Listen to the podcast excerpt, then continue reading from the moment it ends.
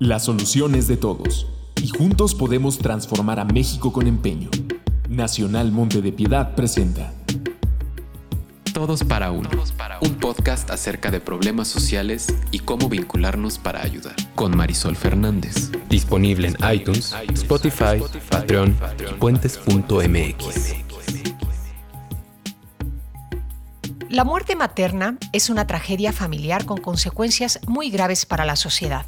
Todas las mujeres tienen derecho a la salud antes, durante y después del embarazo. Pero sobre todo, cada ser humano tiene derecho a nacer en un ambiente seguro. Sin embargo, la falta de autocuidado, conocimientos y habilidades de los servicios de salud pública pueden derivar en un mal diagnóstico o tratamiento que pone en juego la vida de mujeres embarazadas. En este podcast conoceremos la labor del Centro de Investigación Materno-Infantil del Grupo de Estudios al Nacimiento, CIMIGEN, que ofrece un modelo de atención de primer nivel sin fines de lucro para atender y procurar la salud de mamás y recién nacidos. Bienvenidos a Todos para Uno. Yo soy Marisol Fernández y ahora vamos a conocer a nuestras invitadas. Hola, ¿qué tal? Yo soy Marisol del Campo, soy veracruzana. Eh, encontré en la salud materna y en la partería profesional un tema de justicia social y estoy convencida que para cambiar el mundo es necesario cambiar la forma en la que nacemos y seríamos una sociedad completamente distinta si esto fuera así. Hola, ¿qué tal? Mi nombre es Lucía Illescas. Eh, me he dedicado a la partería profesional durante los pasados 27 años. Me apasiona ayudar a las mujeres a encontrar en ellas todo el potencial que tienen para cuidar su salud, cuidar a su familia, desarrollarse y crecer. Eh, soy de aquí de la Ciudad de México y he tenido la oportunidad de viajar a lo largo de la República Mexicana y conocer esta problemática muy de cerca. Marisol y Lucía sean realmente bienvenidas eh, a nuestro podcast del día de hoy, en el que vamos a hablar de la salud materna durante el embarazo y las muertes que se producen eh, por cuestiones de salud eh, médica.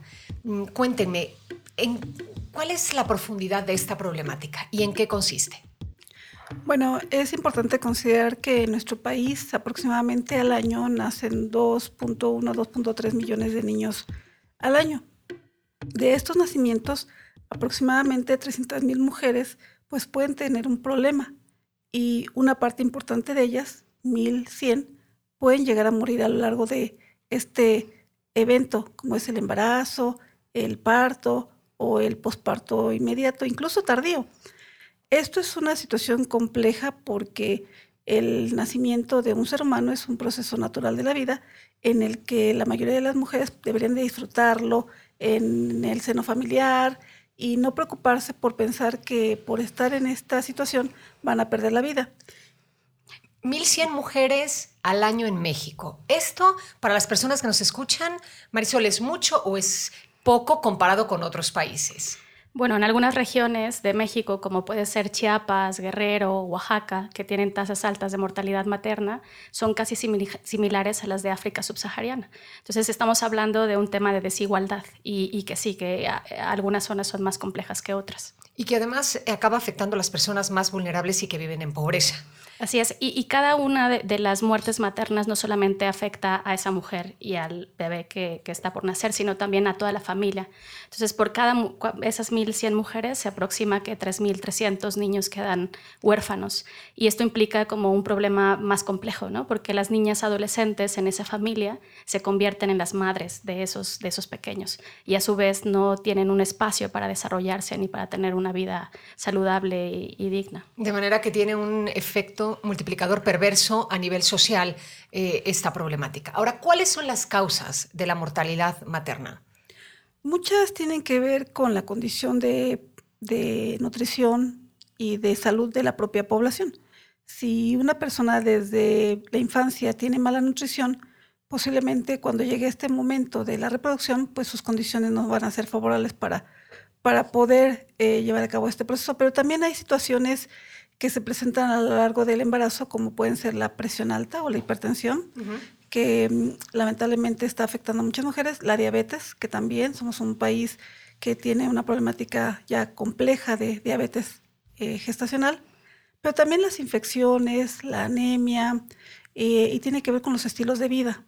un estilo de vida en el cual la nutrición esté presente, el ejercicio, el estar libre de, vicios como podríamos decir el consumo del alcohol, el consumo del tabaco o algunas otras sustancias que afectan el organismo pueden afectar también el embarazo. Estamos hablando entonces de condiciones previas al embarazo, condiciones que se producen durante el embarazo y qué pasa con la atención médica, cuál es el rol que juega en la causa del problema.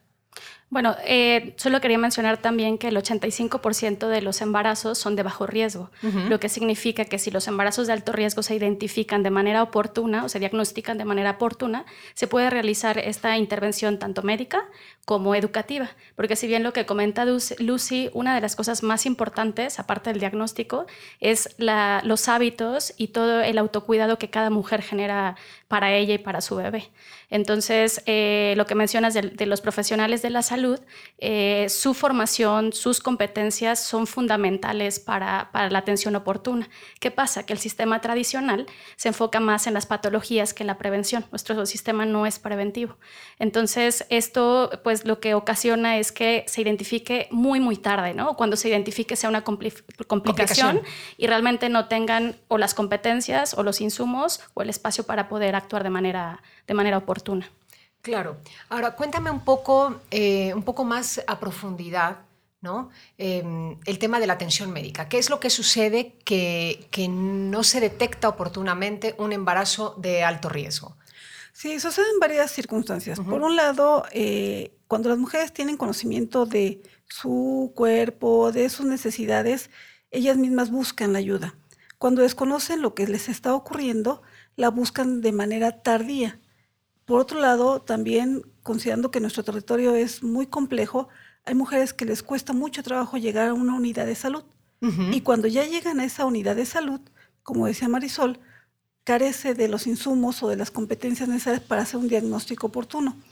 Entonces vemos que por un lado la educación insuficiente que las mujeres tienen con respecto a su salud sexual y reproductiva, y por otro lado la tardanza en la toma de decisiones para acudir a un servicio de salud y la tardanza en el diagnóstico. Son ah. una combinación de circunstancias que hacen que en algunos casos a una sola persona le ocurren las tres circunstancias. Exacto, entonces es una vulnerabilidad más la otra, más la otra y acabas, eh, bueno, pues enfrentándote con estas circunstancias. Ahora, ¿qué pasa también con el personal médico y el, número y capacitación del personal médico? Hablábamos hace un momento de la figura de las parteras profesionales. ¿Cómo está en este momento organizado el sistema de salud? que no permite que existan eh, profesionales suficientes y capacitados o capacitadas para eh, atender a las mujeres embarazadas. México, por sus características y la diversidad que hay en nuestro país, existen muchas figuras de bueno, de profesionales de la salud, ¿no? Entre ellas las parteras. Y estas parteras pueden ser eh, profesionales, técnicas o tradicionales. Las parteras profesionales tienen una formación, una educación formal, o sea, estudian una licenciatura, Posteriormente, las que son perinatales hacen una especialidad y, este, y están reconocidos dentro del sistema de salud público. Y pueden atender partos, evidentemente. O, a ver, vamos en, figura por figura viendo cuáles son las de, de acuerdo a sus competencias, sí, sí pueden atender mujeres en todo el continuo, en todo el continuo, ¿no? Desde mujeres en edad sexual y reproductiva, embarazadas, en el parto y en el puerperio, incluso los primeros años del recién nacido. Eh, sin embargo, el sistema no, no está la figura como tal, ¿no? Entonces, cuando ella se definida, entonces cuando y, se desconocen las competencias por el propio personal de la salud, incluso las propias enfermeras o los médicos, ¿no? los ginecólogos en este caso. Entonces, cuando ellas se incorporan en el sistema de salud, lo que pasa es una resistencia, porque la partería profesional, el enfoque es, pues, las mujeres tienen el poder natural de dar vida y lo que se busca es que haya la menor intervención intervención posible porque lo pueden hacer de manera natural, ¿no? este, no hay una enfermedad, no hay ningún problema, todo, está normal. Entonces, eh, como ellas hacen otras prácticas, se da este enfrentamiento con el personal médico, ¿no? Que, actúan un poco por miedo, ¿no? De no se vaya a complicar, no vaya, o sea, todas las posibilidades que pueden provocar justo a lo mejor una muerte materna, ¿no? Entonces, eh, eso es lo que ha complicado la incorporación de ellas dentro del sistema de salud y su práctica profesional. Aún siendo parteras profesionales cuyos estudios están reconocidos. Y, enfocados a, esos temas, ¿no? Perfecto. De hecho, ellas tienen entrenamientos muy interesantes de los partos naturales, distocias, eh, complicaciones, y perfectamente pueden intervenir en, alguna hemorragia obstétrica incluso. Eh, la figura de las parteras técnicas es como una figura que encaja perfecto en zonas semiurbanas, en donde lo que buscan es que eh, mujeres, o bueno, o mujeres o hombres, eh, después de la secundaria puedan hacer esa carrera técnica, ¿no? Entonces sí tienen competencias para la atención de partos bueno, tienen competencias para atención de partos. Y la tercera figura son las parteras tradicionales, que eso ha existido en México desde... De toda la vida. Claro. claro. Y, este, y sus prácticas son muy parecidas. De hecho, muchas cosas eh, que se hacen en la, partería en general bien, tienen sus orígenes en la partería tradicional, hoy con evidencia científica, ¿no? Y, ellas pues tienen un rol preponderante en las comunidades rurales, porque realmente ahí no hay médicos, no hay clínicas. Entonces la única figura eh, son las parteras tradicionales. Eh, ellos, ellas lo hacen como un tema de, un don que reciben y como una responsabilidad con su comunidad y no recibiendo ningún, ningún pago. Y de hecho son las que eh, quedan un poquito fuera del sistema, porque si bien las utilizan un poco para movilizar la comunidad, para hacer algunos, implementar algunos programas, no están oficialmente dentro del sistema de salud. Entonces nos encontramos adicionalmente con una problemática estructural dentro del sistema de salud que no permite incorporar de manera plena la figura de la partera desde profesional, técnica y tradicional eh, para la atención de las mujeres. Entonces, por un lado, tenemos parteras que no están incorporadas al sistema, un sistema de salud que no logra dar la atención médica suficiente y a un grupo importante de mujeres que no reciben la atención que necesitan. Esta es un poco, digamos, el panorama o la radiografía en un nivel superficial de cómo está la problemática. Antes de profundizar un poco más, vamos a hablar de regresar a, los efectos de la muerte materna. Em, nos estabas mencionando que afecta no solo a la, madre que muere, al hijo que queda huérfano, más probablemente otros hermanos, pero también a las jóvenes adolescentes que se tienen que hacer cargo de la responsabilidad. Eh, ¿hay, ¿Existe alguna manera de estimar el costo o se han hecho mediciones para estimar este costo y hay eh, estudios o investigaciones al respecto o no está tan analizado? No.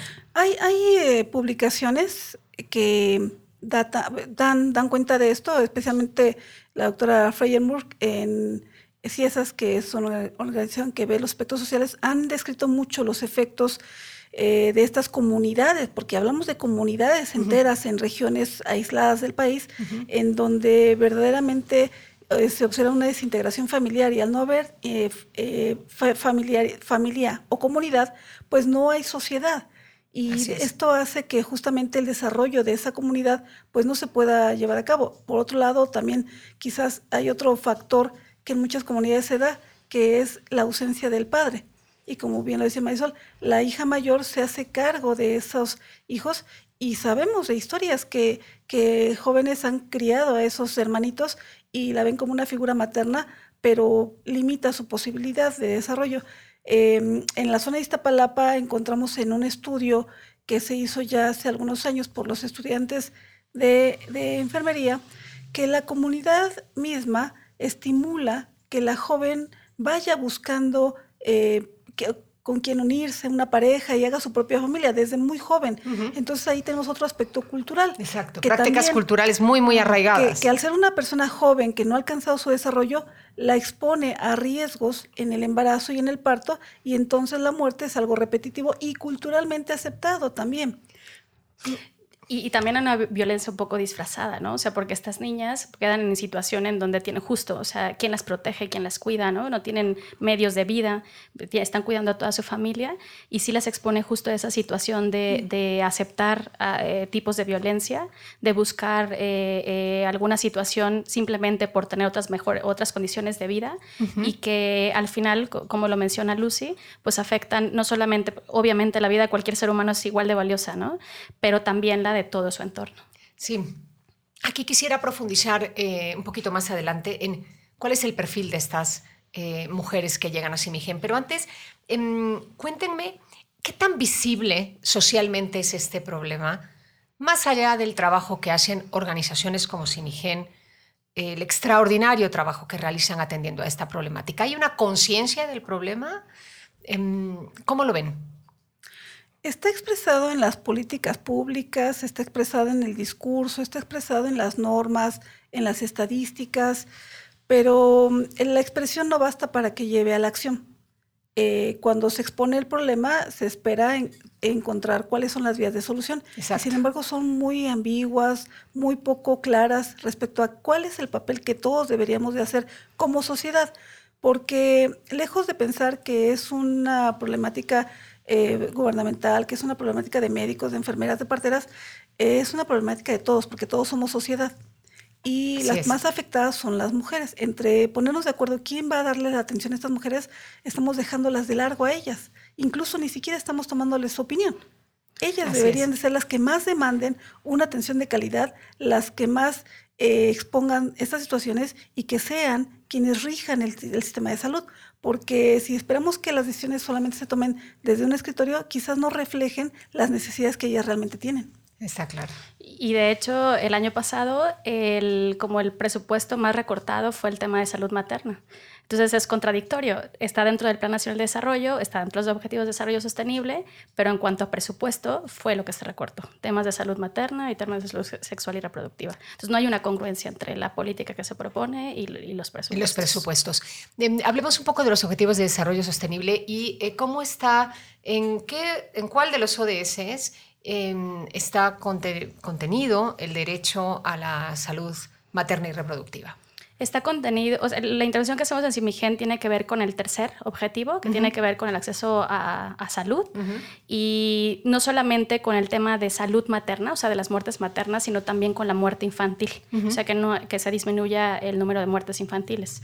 Eh, en, en, la experiencia de Simigen, eh, se ha reducido no solamente el número de muertes maternas, sino también las muertes infantiles y los defectos al nacimiento, que al final del día también precondicionan la vida de estos niños. Sin duda. Que, se, convierten justo en personas que su, inclusión social pues es mucho más compleja y pues sabemos que México todavía no está, preparado o no, se han hecho las políticas suficientes para que realmente tengan eh, acceso a, pues a, una vida digna.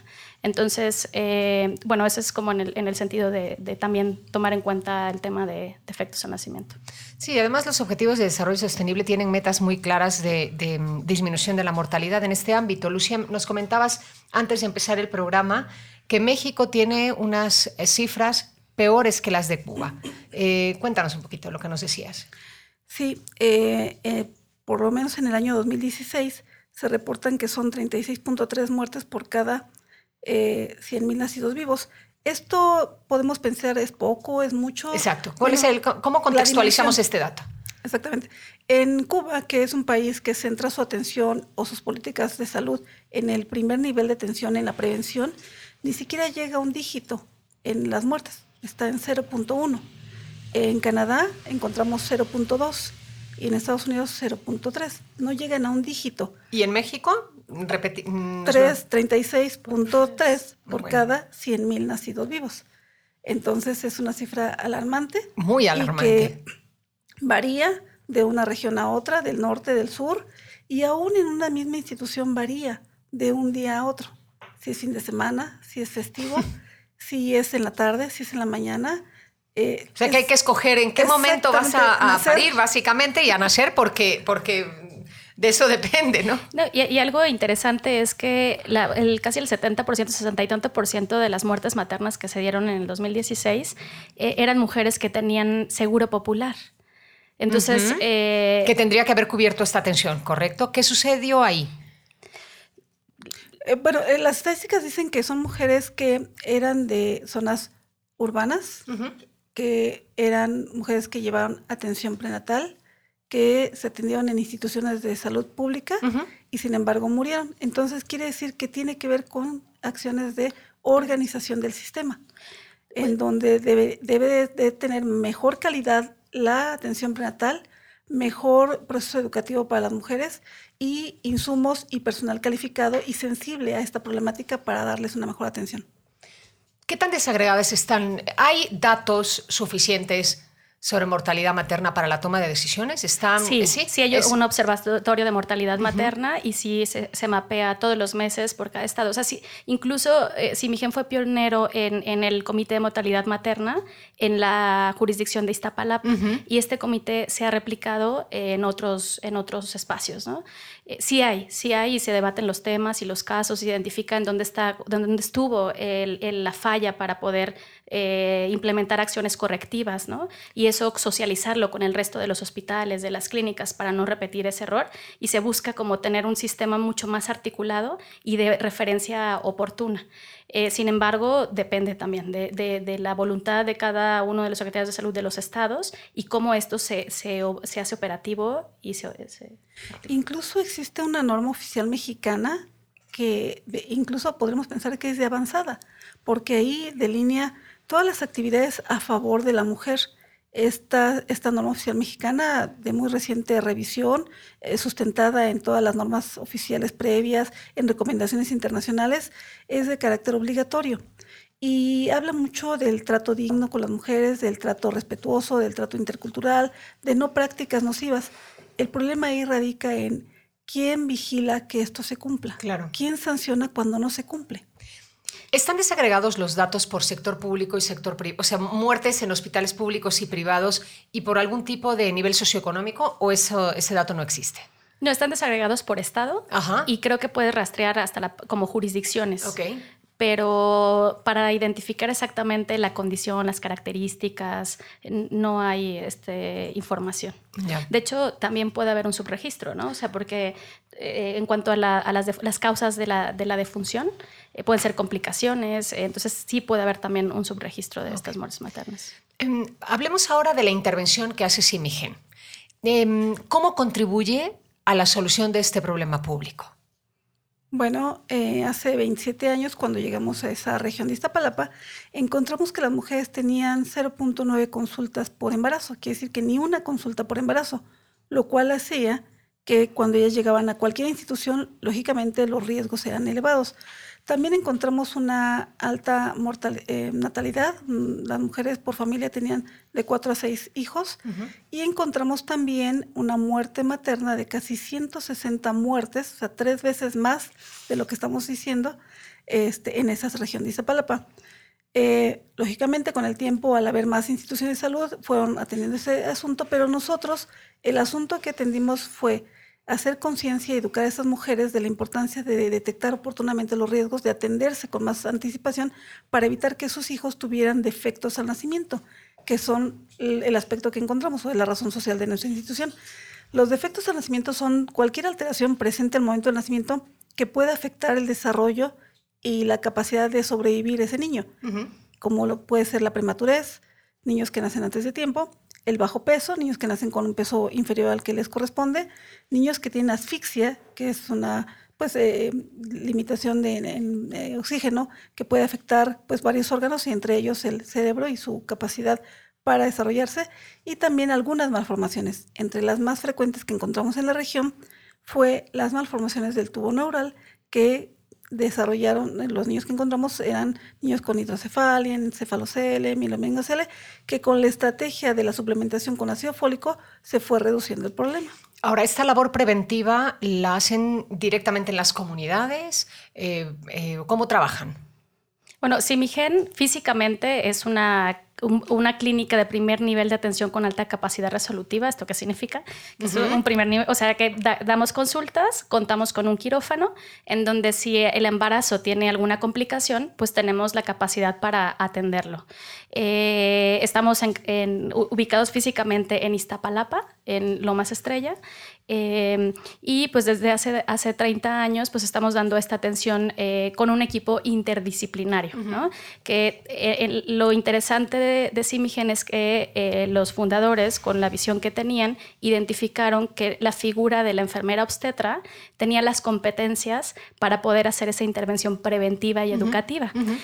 su enfoque es ese. Entonces, con la figura de ellas llevaban la vigilancia prenatal, los partos y el puerperio, y tenían un equipo con nutrióloga, eh, algunos ginecólogos eh, y poco a poco pediatras y poco a poco se fue incorporando un equipo más grande para dar atención integral a todas las necesidades de estas mujeres, no solamente biológica o, clínica, sino también toda la parte emocional y educativa. Que es fundamental. Así es. Y, bueno, eh, esa parte operativa, el, crecimiento y la evolución de Simigen ha sido muy orgánico, porque lo que identificaron es que con el tiempo las enfermeras obstetras requerían un mayor nivel de especialización para dar como respuesta a las necesidades de las mujeres. Entonces se inició en una alianza con la, con la Escuela Nacional de Enfermería y Obstetricia de la UNAM el diplomado de educación perinatal. Entonces, eh, bueno, iniciaron con eso, con el tiempo se dieron cuenta que aún requerían de mayor especialización y de hecho se propuso como la, la especialidad de enfermería perinatal que fue una de las primeras especialidades de la Escuela Nacional de Enfermería, se propuso este, un poco con, con este enfoque, ¿no? Y, y, lo que dio origen a que Simigen no fuese solamente la parte clínica, sino también se convirtiera en sede del posgrado de enfermería perinatal y, este, y pues sin perder el bracito de investigación, porque al final del día la población en Iztapalapa, eh, toda la información que vamos recabando de ellas, pues da origen a entender nuevas condiciones, nuevas situaciones físicas, pero también emocionales, también culturales, y, eso nos, nos genera protocolos de investigación que se validan con la misma población y cuando tenemos resultados por un tiempo considerable, esto se vuelven eh, pues propuestas de política pública, ¿no? Claro, se están abordando la problemática de una manera integral. La prevención, la formación de los profesionales y la investigación orientada a la incidencia. Ahora vamos a hablar un poco de los, de los perfiles o de las personas que llegan a Simigen, un poco más de la parte humana. Cuando llega un adolescente, em, ¿cómo llega? O sea, ¿cuál es ese testimonio que está, que tiene nombre y apellido y que a veces acaba completamente invisibilizado en medio de una circunstancia que, que entiendo que en muchísimas ocasiones la rebasa por completo? Sabemos que la adolescencia es una etapa compleja de la vida y que cuando se asocia al embarazo parecería que es más compleja. Bueno, sin duda. Sin embargo, fíjate que lo que nos ha resultado muy interesante es no catalogar a estas jóvenes como de alto riesgo. ¿Por qué? Porque eso hace que haya intervenciones hacia su, su atención que a lo mejor no eran absolutamente necesarias. Entonces, el factor de riesgo edad sí es importante considerarlo, pero hay otros elementos que nosotros podemos trabajar con ellas, como son su nutrición, su cuidado, su higiene, su compromiso con su embarazo, su aceptación para con ese embarazo, su aceptación con la maternidad y sus posibilidades de continuar con una vida después del embarazo. El que ella se desarrolle como persona, como mujer, hace que este embarazo no sea ya una carga, porque al final de cuentas ese ser humano tiene que ser también aceptado. ¿Cuáles llegan con temores o cómo llegan? No, porque te estoy escuchando y me estás hablando de mm, de que se ha aceptado el embarazo, de que no haya temores, de que hay una vida posterior al embarazo. Habitualmente, ¿cómo llegan? Pues hay muchas situaciones, ¿no? Porque, por ejemplo, hay jovencitas que llegan y que la familia, cuando la familia se entera que están embarazadas, pues les retiran todo el apoyo y el, pues sí, el apoyo familiar. Entonces, su único recurso es la familia de su pareja, ¿no? Que también es un adolescente, ¿no? Y ninguno de ellos tiene un trabajo o sí, medios para poder atenderse o para poder tener la atención. Entonces, eh, pues son muchos factores que incrementan como la, parte emocional, ¿no? Y la ponen en una situación compleja. Sin embargo, eh, una de las cosas que, buscamos en Simigen es el, respeto y la individualidad de cada persona. Entonces ella tiene la oportunidad, aunque viene con esos miedos y sabe que a lo mejor la familia de él es quien va a dar como eh, el apoyo emocional, económico, físico para todo, cuando ellas llegan a la, vigilancia a prenatal, o sea, a las consultas, tienen la libertad de decidir entrar solas, acompañadas o este, con la pareja o con la suegra o con quien decidan. Porque al final del día, eh, nosotros no sabemos, y sí se da, o sea, sí es algo muy recurrente en la comunidad de Iztapalapa, el poder y la influencia que tiene la familia en las decisiones de pareja, incluso no adolescentes, o sea, incluso mayores, ¿no? Entonces, eso genera también una situación de angustia, de estrés, de preocupación de ellas, y no les permite justo tener como la experiencia eh, adecuada, ¿no? Y tener el control de ellas y de su cuerpo, ¿no? ¿En qué sentido va esta presión familiar? O sea, ¿hacia dónde las lleva? Culturalmente hay muchas prácticas, ¿no? O sea, por ejemplo, aquí les hablan de, de llevar su cuidado nutricional, de asistir a las, a las consultas, de hacer su ultrasonido, laboratorios, y, y la, la, familia influye en qué sí y qué no. O sea, de acuerdo a lo que a mí, este, o, recomienda cosas de tomar. O sea, no tantos ultrasonidos, por ejemplo. ¿Para qué te haces un ultrasonido? Lo que Dios te mande es con lo que tienes que quedar. ¿O para qué te preparas para el parto? O mejor, para que no sufras, te hacemos una cesárea. O te proponemos una cesárea. Hoy es mucho más fuerte el tema de la cesárea. O sea, sí vienen ya con en la cabeza de mi mamá me dijo que es horrible, que este, es muy peligroso y que lo mejor es entrar, que me duerman y no enterarme de nada y que sea una cesárea. Eh, el tema de lactancia. Ahí hay mucha influencia de la familia porque ellas quieren dar lactancia materna exclusiva y al final es, no, dale lechita o dale... No le va a este llegar, la fórmula no va a crecer, es decir, todos estos... Eh, Sí, eh, mitos. tabús, mitos, exacto, más que tabús, o no eres buena, no puedes, sabes, también hay ese tipo de violencia de, pues es una situación eh, compleja, ¿no? Que ellas también tienen, todo es nuevo, entonces este, el que alguien que tú quieres, que está cerca de ti, no confíe en ti, también es un factor determinante, ¿no? Entonces el trabajo que se hace en Simigen tiene que ver con ese, no solamente con ellas, sino también con su entorno, ¿no? Y, y la participación de su pareja o de quien ellas decidan que las acompañe, que vaya a ser justo la red de apoyo que va a estar inmediata, es fundamental para que entiendan y también den ese soporte que ella necesita. De cada 10 mujeres que llegan a Simigen, ¿en cuántos casos la pareja eh, la acompaña de manera activa? El 100%. ¿Ah, todas, sí, Todas. Es una política institucional ah, el que ellos puedan estar presentes y sobre todo no como obligados, sino como una invitación que ellas les tienen que hacer y que el personal les hace. Y al irse involucrando en el proceso de la reproducción, ellos asumen un rol más proactivo de apoyo a ellas, incluso para la toma de decisiones de el control de la natalidad, de, la planificación familiar más bien. Ellos eh, optan por sí espaciarlo, sí participar en esta labor y no dejárselo solamente a ellas. Te quería comentar que respecto a las jóvenes, hemos tenido historias muy interesantes de jóvenes que en este proceso educativo que tienen en el hospital, en la institución, de recibir clases para preparación del parto, de tener o confiar en su organismo, hemos visto jóvenes que tienen partos realmente hermosos, en donde disfrutan el nacimiento de sus bebés, ayudan a sus bebés a nacer, se vinculan afectivamente con ellos, se responsabilizan con ellos y a partir de entonces toman decisiones en su vida. Y eso es muy importante. Para que alguien sea atendido en Simigen, ¿tiene que tener alguna condición socioeconómica particular? No. No, cualquier persona puede venir. De hecho, está abierto a todo el público en general, todos los servicios. Muy bien. Bueno, vamos a hacer una pausa y al regresar hablaremos de cómo podemos todos contribuir a mejorar eh, esta problemática y buscar una solución a este problema público. La solución es de todos y juntos podemos transformar a México con empeño. Nacional Monte de Piedad presenta. Bueno, una de las características de este podcast es hacer un llamado a la acción para que todas y todos entendamos cómo podemos contribuir a la solución de este problema desde diferentes ámbitos. Así que me encantaría que compartieran conmigo cuál es el papel que tienen que jugar los medios de comunicación, las personas, las familias, el gobierno y las empresas para contribuir a que esto mejore? Desde, desde los profesionales de la salud, eh, ser más responsables de, la atención, eh, cumplir las normas, llevarlas a cabo de forma individualizada, no rutinizar nuestra atención, ser sensibles y cada caso verlo como una oportunidad de crecimiento para esa persona primero y también para nosotros como profesionales, ya que el momento de la vida es algo maravilloso y no debemos de verlo como una rutina, como algo que simplemente es un proceso, es, es realmente maravilloso ver la vida ahí enfrente de nosotros y contribuir a que esta vida sea la mejor. Muy bien. Con respecto a los medios de comunicación, pues estereotipan el tipo de nacimiento, ¿no? Si, si tú ves cualquier película, es un nacimiento sufrido, doloroso, eh, nada amigable.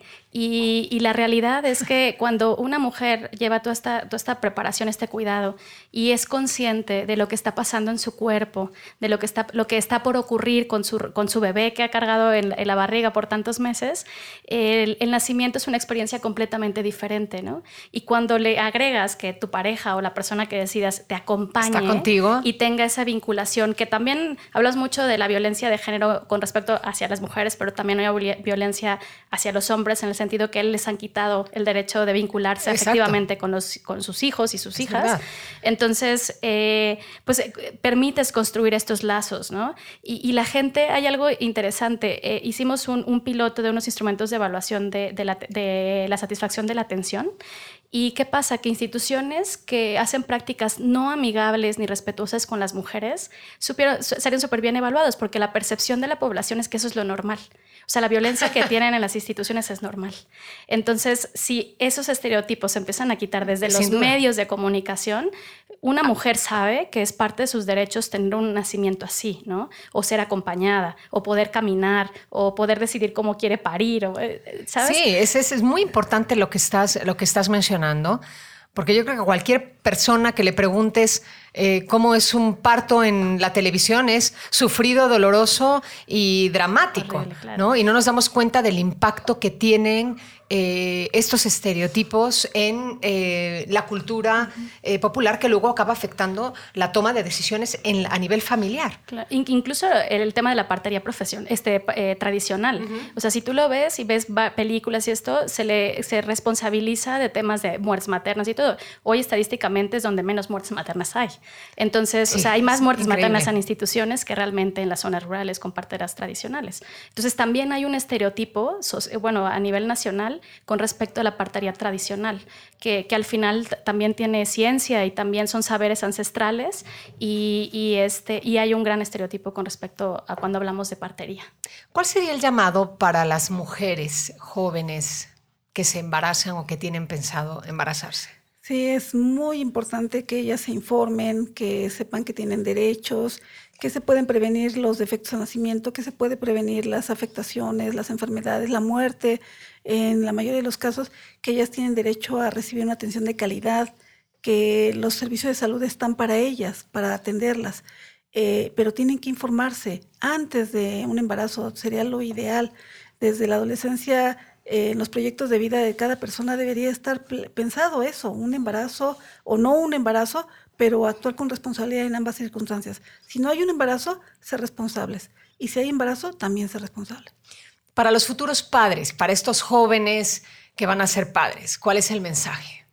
pues la responsabilidad y la conciencia del proceso que van a vivir, ¿no? En todos los sentidos, tanto a nivel biológico, o sea, que es lo que acaba de decir Lucy, prepararse para, para estar en las mejores condiciones y darle seguridad al bebé que se va a estar gestando y, la, educación, ¿no? el prepararse para recibir a su bebé, para hacer un acompañamiento adecuado y que eso no termina ahí, sino eh, la vinculación que hace en el momento del nacimiento es el inicio de una crianza responsable. Entonces, eh, eso, tener conciencia y, buscar los medios y las fuentes adecuadas de, educación para poder criar de manera responsable a los nuevos nacidos, eh, pues es algo que tendríamos que hacer todas las personas. O sea, tenemos que ser muy conscientes de que los papás juegan un papel fundamental en, esta, en esta situación. ¿Algún llamado adicional, algo más que nos quieran comentar antes de que terminemos? Pues que la vida de los seres humanos no, no debe ser algo ajeno a nosotros, debe ser eh, compromiso de todos, así como en, cultura, en la cultura prehispánica toda la comunidad y toda la sociedad se alegraba y participaba en el cuidado de las mujeres embarazadas, pues nosotros no podemos hacernos ajenos y verlas con indiferencia o pensar que es problema de ella, ¿no? Es, es una situación que nos afecta a todos porque un ciudadano sano contribuye a la mejoría de la sociedad y del crecimiento económico del país una persona enferma, pues sabemos que va a generar una situación compleja que pues la economía del país no va a poder soportar con el tiempo. Y, también ser respetuosos y amorosos con, las mujeres, ¿no? Con los recién nacidos y desde varios, desde todos los ámbitos podemos hacer algo, ¿no? También el tema de maternidad, hoy no, el sistema laboral no facilita la crianza, no facilita la lactancia materna. No la conciliación de la vida así profesional y familiar. Así es. Entonces, y, también se sigue asumiendo como un rol exclusivamente de las mujeres, cuando es, es, un rol de dos personas, ¿no? Entonces, eh, creo que hacer esta reflexión, esta conciencia de los que ya son padres o de los que o madres o de los que están por serlo, de analizar que es una responsabilidad compartida y que al final, escucha, hace poquito tuvimos un evento de lactancia materna en agosto y escuchaba a uno de los papás que, que, decía que pues él no podía alimentar a su bebé. O sea, definitivamente la que tenía la leche era la mamá, ¿no? Hay muchas otras cosas que se me ocurre que pueden hacer. No, justo. Además de amamantar. pero justo es lo que él dijo. Dijo, mira, yo no puedo alimentar a mi bebé, pero yo puedo alimentarla a ella. Entonces yo no sabía hacer la compra, yo no sabía cocinar, yo no sabía nada de nada, pero es lo único que puedo hacer. Entonces, creo que ese nivel de conciencia y de asumir esa responsabilidad me parece como un gesto muy responsable y amoroso, ¿no? Claro. Entonces, creo que es eh, la invitación también es a reflexionar, a reflexionar esos roles que están estereotipados también y, y la oportunidad que ambos tienen de criar, de vincularse y de crear una sociedad diferente, ¿no? Generosa, amorosa, respetuosa. Este, sí, esa es la invitación. Pues nos quedamos con esa fantástica invitación a la corresponsabilidad eh, amorosa. Y em, si alguien quiere contactar con Simigen para apoyar a la institución de cualquier forma, ¿qué tendría que hacer? Bueno, pues eh, nos pueden buscar en, internet de nuestras redes, así en Simigen, en Instagram, Facebook y tenemos un canal de YouTube donde también hay algunas clases o algunos tips que si son mamás o papás pueden también descargar y observar. Y, también nuestra página web. Y, ¿Es cuál? es. Muy bien, pues muchísimas gracias y seguiremos hablando sobre este tema que es apasionante e importante. Gracias. Gracias a ti. Todos para uno. Un podcast acerca de problemas sociales y cómo vincularnos para ayudar. Con Marisol Fernández. Disponible en iTunes, Spotify, Patreon y puentes.mx.